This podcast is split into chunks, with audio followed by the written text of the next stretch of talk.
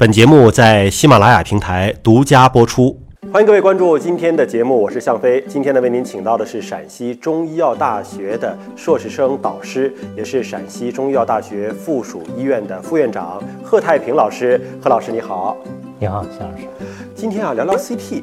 因为 CT 这个也是大家最常听说的一种到医院检查体检的一种设备和方式啊。那么这个 CT 的原理是什么呢？CT 它实际上是一个 X 线，X 线可能大家都比较了解。那么就是正常照着胸片嘛，X 光的那种。对了，就是原来的透视呀，做做胸片呀。那么 CT 就是实际上是 X 线的一个，可以讲是生化吧。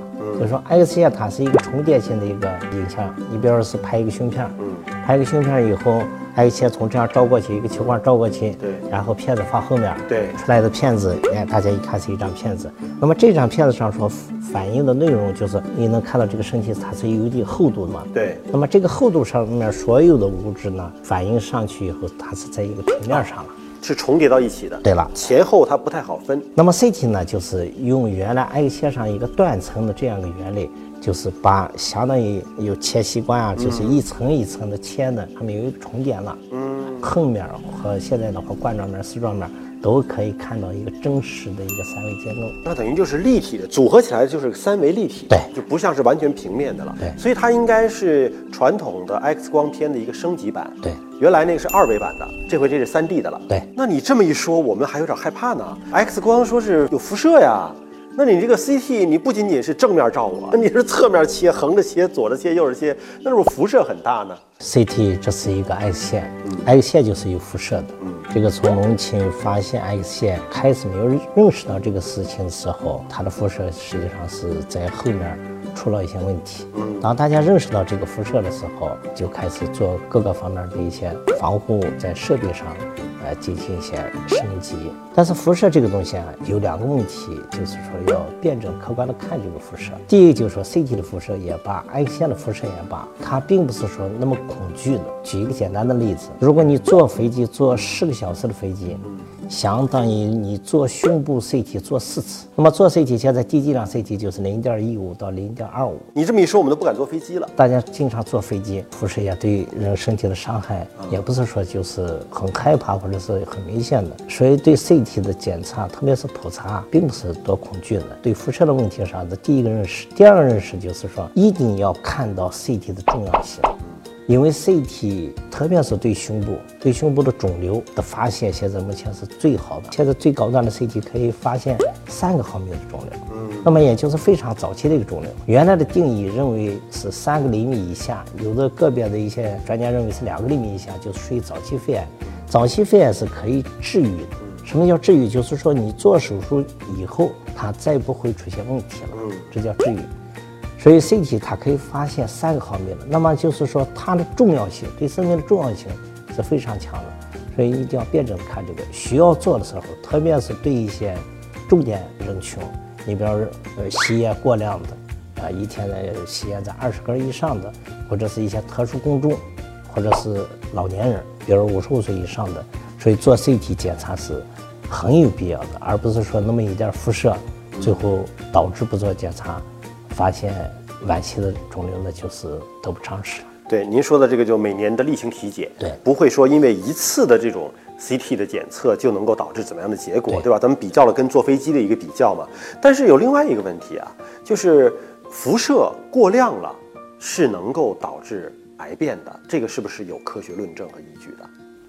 是有，是有的，是有。那就是我们怎么样控制在一个合理的范围之内？因为有一些。比如说吧，咱们以肺部的这个肿瘤为例哈，发现了小结了，那么医生可能会建议说，你三个月或者是半年，你再来重新做一次。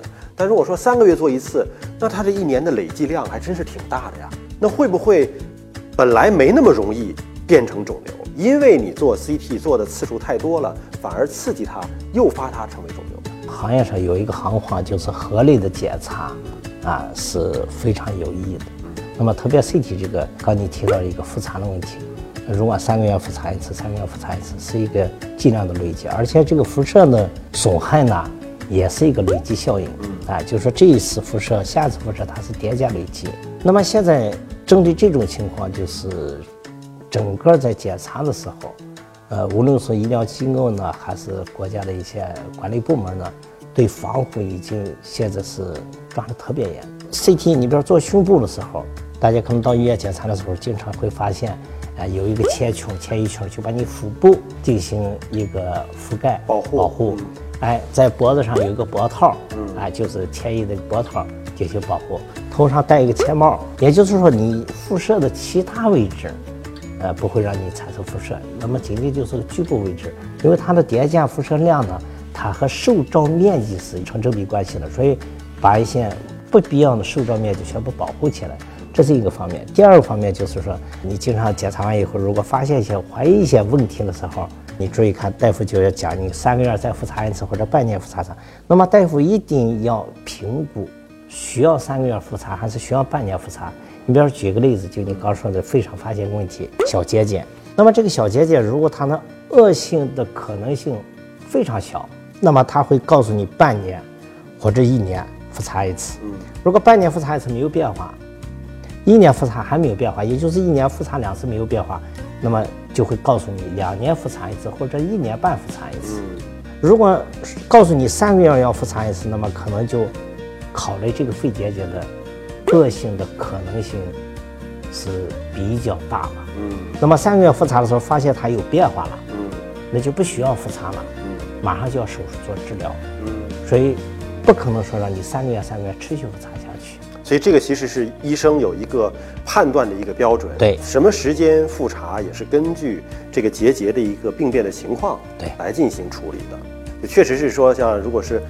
月复一月的这么累计复查下去，也挺可怕的一个事情啊。但其实不需要这样，不需要这样子。这是您给我们普及了这个 CT 的这样的一个知识。那么 CT 有没有不适合做的人群？哪些人是不适合做 CT 的？一般 CT 不适合做的一个是孕妇，特别是对早期三个月之内的孕妇呀，也就是所谓的胚胎期，胚胎期的孕妇是禁忌，因为它的致畸率和流产是非常高的。所以三个月以内应该是禁忌的。如果三个月以内出现必须要做的情况下，一般是建议引产啊。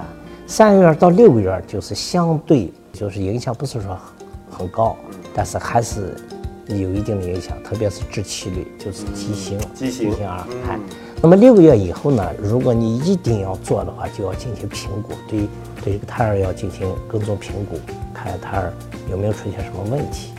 您说这个，我想起了一个问题啊。你说 CT 的辐射量已经算很低的了，对吧？相当于是四分之一个十个小时的飞机的辐射量嘛。那假如这个孕妇是怀孕三个月、两个月的，自己不太清楚，飞趟美国、飞趟欧洲，十几个小时就过去了，那这个辐射对孩子会有影响吗？三个月之内是有影响，是有影响的。